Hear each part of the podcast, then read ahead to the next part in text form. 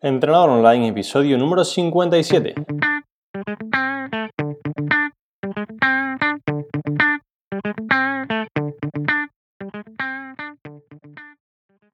Muy buenos días y bienvenidos a Entrenador Online, el podcast en el que aprenderás a mejorar tu físico, rendimiento y salud. Hoy es miércoles 6 de marzo y seguiré hablando de suplementos. Hace 15 días hice un capítulo en el que hablaba de los que más funcionan, que son básicamente proteína y creatina, y hoy quiero contarte cuáles funcionan un poco menos y cuáles directamente no funcionan nada o casi nada para que no gastes dinero en cosas innecesarias o que realmente no tienen el efecto que nos venden, ¿vale?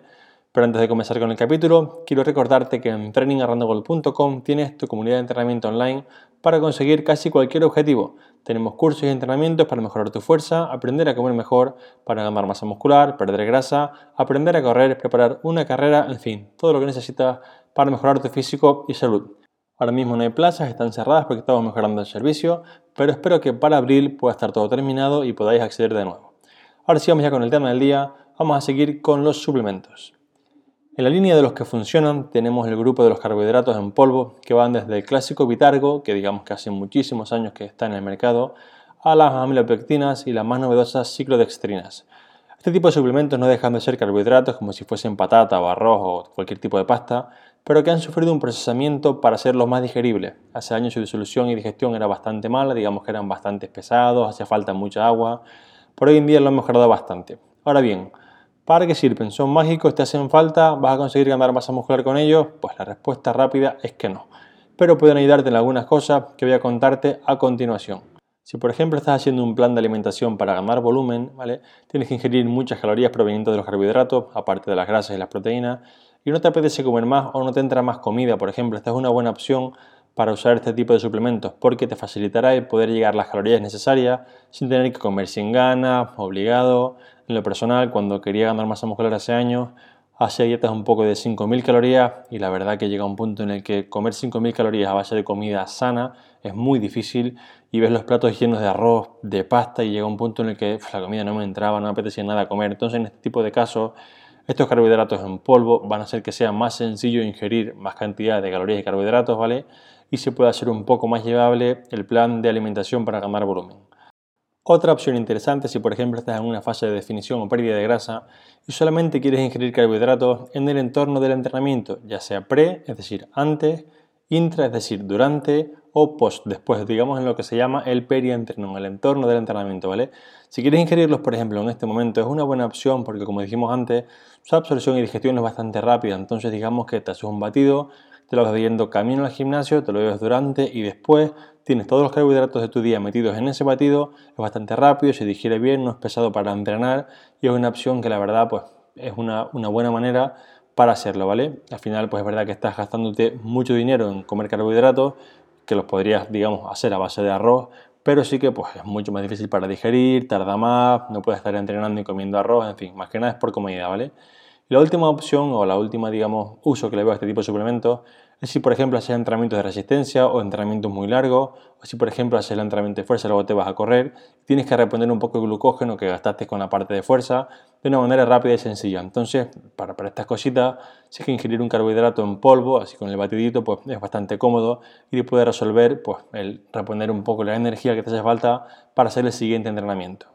Como pregunta final, ¿los recomendaría? Bueno, pues solo si lo necesitas o crees que les vas a dar un buen uso, ¿vale? Realmente son caros para lo que ofrecen porque al final no dejan de ser carbohidratos, no dejan de ser almidones, que por 60 euros el kilo o por 60 euros dos kilos, pues la verdad es caro, pero que si, bueno, si crees que te hacen falta y puedes sacarles provecho, pues son una opción que realmente pues, sí que funciona, sí que funcionan porque no aportan más que comida, ¿vale? No te van a vender nada que no sea lo que ponen en la etiqueta por norma general.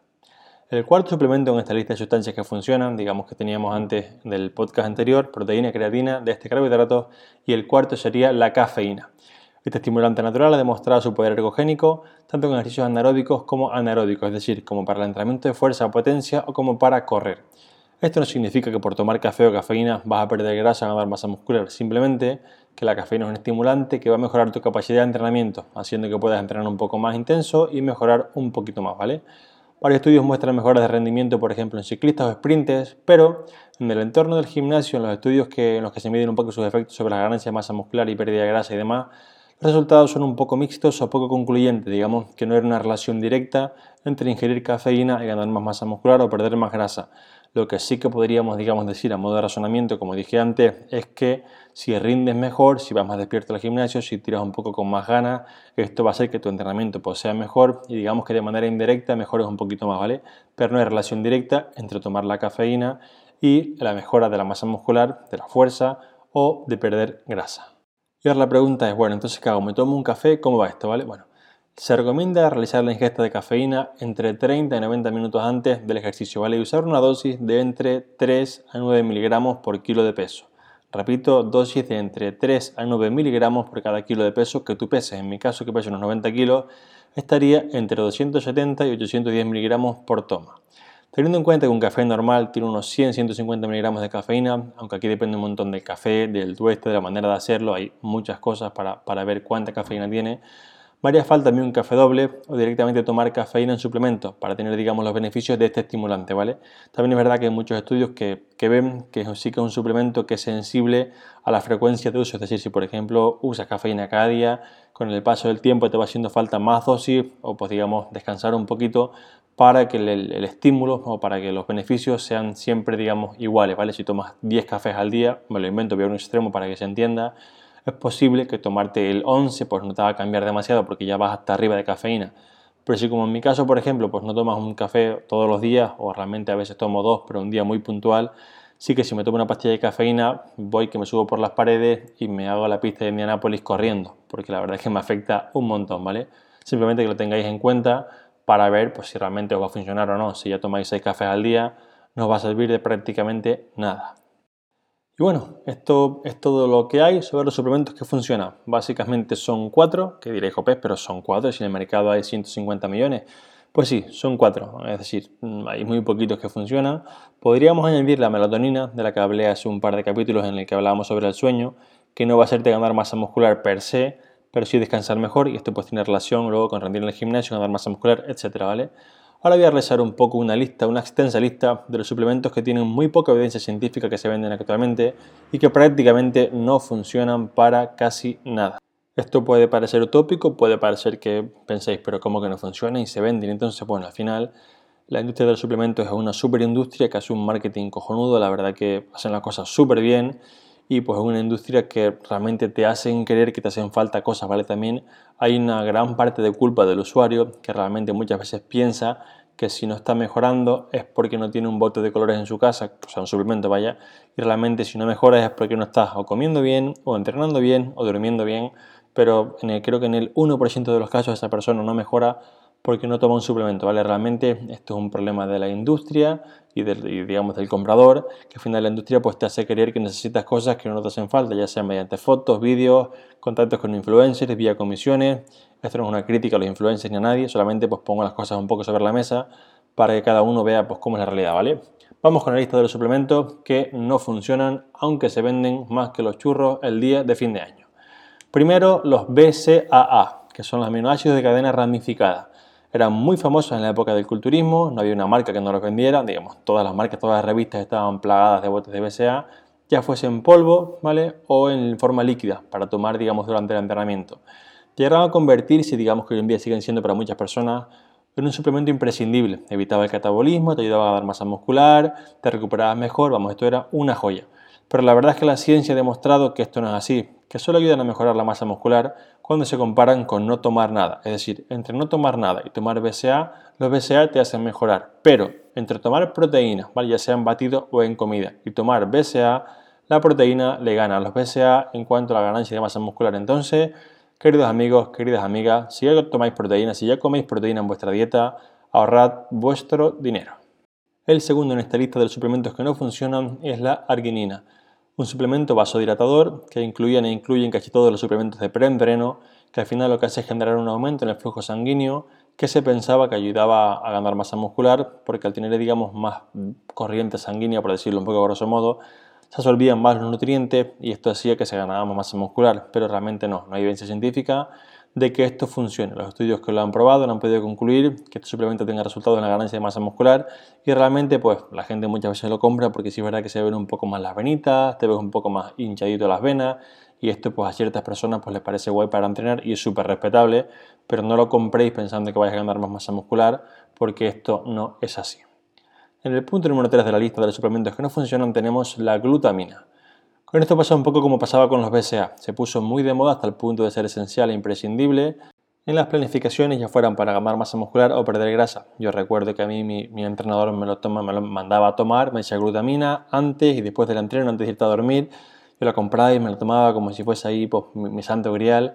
Y realmente, bueno, la ciencia ha demostrado que no tiene, digamos, ningún efecto sobre la, para mitigar la, pérdida de masa muscular como se pensaba en definición, ni tampoco ayuda a ganar masa muscular, ¿vale? Sí que tiene efectos positivos en la salud, por ejemplo, del intestino, en el estrés en caso de dolor. También recuerdo ver estudios hace años en personas con, con quemaduras, pero no en las funciones derivadas del entrenamiento, como pueden ser la ganancia de masa muscular o pérdida de grasa. Entonces, como he dicho antes, si tu objetivo con el tomar suplementos, que supongo que es el que todos pensamos, tomar glutamina para ganar más masa muscular o perder grasa o incluso recuperarte mejor, la ciencia dice que no funciona para esto. En el punto número 4 de la lista tenemos el CLA o ácido linoleico conjugado. Este suplemento se vendía como un quemagrasa o suplemento enfocado en la pérdida de grasa, pero tampoco tiene evidencia que lo apoye. Y entonces me daréis otra vez, Alberto, pero ¿por qué se venden tantas cosas sin evidencia? Bueno, pues al final, como dije antes, la industria ataca mucho a los puntos de dolor. Muchas personas su punto de dolor es quiero perder grasa y al final te vas a agarrar como un clavo ardiendo a lo que sea con tal de que te haga mejorar, ¿vale? El, el CLA ha demostrado tener efectos muy positivos como la disminución de la grasa y aumento de masa muscular, pero en animales. Los estudios que han hecho en humanos no han podido demostrar que estos efectos, digamos, pues sean, no, no se producen directamente, por lo cual es un suplemento que no funciona para lo que se vende. En el punto número 5 tenemos todos los que son, digamos, potenciadores o que quieren ser potenciadores de la testosterona. Aquí pues, podemos encontrar el ácido aspartico, tribulus, hormona de crecimiento, digamos, que viene en botecitos de polvo y cosas así. Y esto es uno de los sectores, digamos, nicho que la industria encuentra y explota un montón, porque aquí no solo entran las personas que quieren ganar masa muscular o perder grasa, también muchos hombres con problemas hormonales, ganas de tener un poco de más deseo sexual, recuperarse tras un ciclo de esteroides, etc. ¿vale? Con este tipo de suplementos que nos pretenden un poco vender, que van a duplicar nuestros niveles hormonales, etc., a mí me gusta mucho usar dos cositas. Primero, es una frase muy, muy sencilla, pero que con el suplemento funciona muy bien, ¿vale? Y es la, la frase que dice que si parece demasiado bueno para ser verdad, probablemente no lo sea. Y la segunda cosa que me gusta usar con esto es la regla de Maugan para los suplementos, ¿vale? Que es una regla que pues este señor un poco dice o comenta que tiene los tres siguientes puntos. El punto número uno dice que si un suplemento no está prohibido, probablemente no sea efectivo. El punto número 2 dice que si es efectivo, probablemente esté prohibido. Y en el punto número 3 dice que existen algunas excepciones, pero son la minoría. Entonces, si algo te lo venden como que es la panacea, que es la releche, ponga cada uno aquí el adjetivo expresivo que más le guste, seguramente sea mentira. ¿Por qué? Porque entonces no se podría vender. Cuando han vendido cosas que, digamos, funcionan un montón, se han acabado prohibiendo súper rápido o se han vendido, digamos, bajo vacíos legales, como pasaba, por ejemplo, con el caso de las proromonas, que hace tiempo un poco salieron, sobre todo en, UK, ¿vale? Que eran esteroides creados hace muchísimos años, que al final un poco no llegaron a salir a la luz por un tema u otro, y lo que hacían era que un poco los modificaban para hacerlos disponibles en muchos casos de manera oral y se vendían un bote de colores. Entonces, estas hormonas sí que funcionaban un montón, tenían muchos efectos secundarios, a la vez que muchas cosas buenas que te hacían mejorar, pero terminaron por ser ilegales. De hecho, como digo, eran ilegales desde el principio, pero en algunos países había un vacío legal y digamos que como estaban digamos biodisponibles orar no se consideraba asteroide, era un poco un, pequeño lío y esto hacía que se vendieran cosas que sí que funcionaban, pero como digo, fueron prohibidas rápidamente porque si algo realmente funciona y se vende, créeme que no debe ser legal. En el punto número 6 tenemos, digamos, el suplemento más vendido para la pérdida de grasa del mundo. Se vende en tiendas de suplementos, se vende en farmacias, en herbolario e incluso lo he visto en algún supermercado. Esta es la L-carnitina, es uno de los suplementos más afamados y con menos resultados que existen.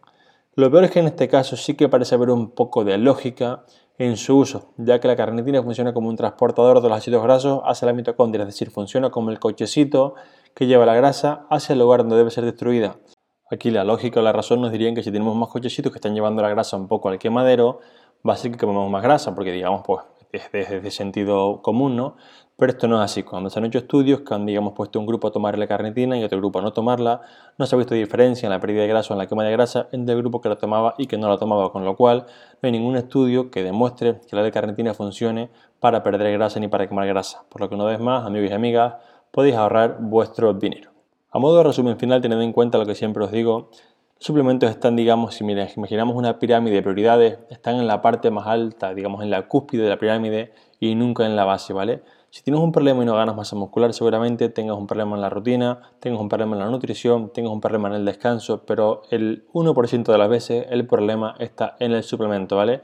Es cierto que parece que todo el mundo los toma, que son muy necesarios, que hacen falta, porque al final realmente hay muchas personas en, redes y demás que los toman y los muestran porque se llevan comisión por la venta, ¿vale? Y repito, no critico esto, parece un acto completamente normal, no, creo que nadie haga mal por vender suplementos en internet y por llevarse comisión, pero sí que normalmente estamos influenciados porque si nuestro, digamos, referente o nuestro más fiel persona a la que vemos en redes y queremos ser como él, toma L-carnitina, me lo invento, tú la vas a tomar porque normalmente piensas cuando no conoces el tema que lo que te falta para estar como ella o como él es tomar lo que él o ella toman, ¿vale? Y esto al final pues es marketing de industria, que está muy bien, pero no me gusta que nadie gaste el dinero en tonterías, es decir, compra lo que tú quieras, compra el suplemento a quien tú quieras, la marca que tú quieras, al influencer que tú quieras, a la empresa que tú quieras, pero que funcione, porque si compras cosas que no funcionan pensando que sí lo van a hacer, te va a llevar una decepción y vas a perder dinero. Y por último, un inciso final, que los suplementos que he mencionado no funcionen para perder grasa o ganar masa muscular, no significa que no valgan para nada, ¿vale? Por ejemplo, la L-carnitina se usa en algunas enfermedades del hígado o en intoxicaciones. Son elementos, digamos, que se crearon para algo y no es que no valgan para nada, solamente que se ha terminado dando un uso que no es el real, no es el que, pues, para lo que se inventaron. Y esto, pues, es lo que comento en este capítulo, ¿vale? Y hasta aquí el capítulo de hoy, que espero que os haya gustado y os haya ayudado a no cometer errores en cuanto a comprar suplementos o por lo menos a saber qué debes comprar y qué no. Gracias como siempre por escucharme, por los comentarios y valoraciones de 5 estrellas en iTunes, por estar al otro lado y porque si no fuera por vosotros yo no estaría aquí. Nos escuchamos el próximo miércoles a las 8 de la mañana. Hasta entonces que tengáis una muy buena semana, que todo el mundo esté entrenando muy bien, comiendo muy bien y disfrutando de la vida, que al final es para lo que estamos aquí. Un fuerte abrazo.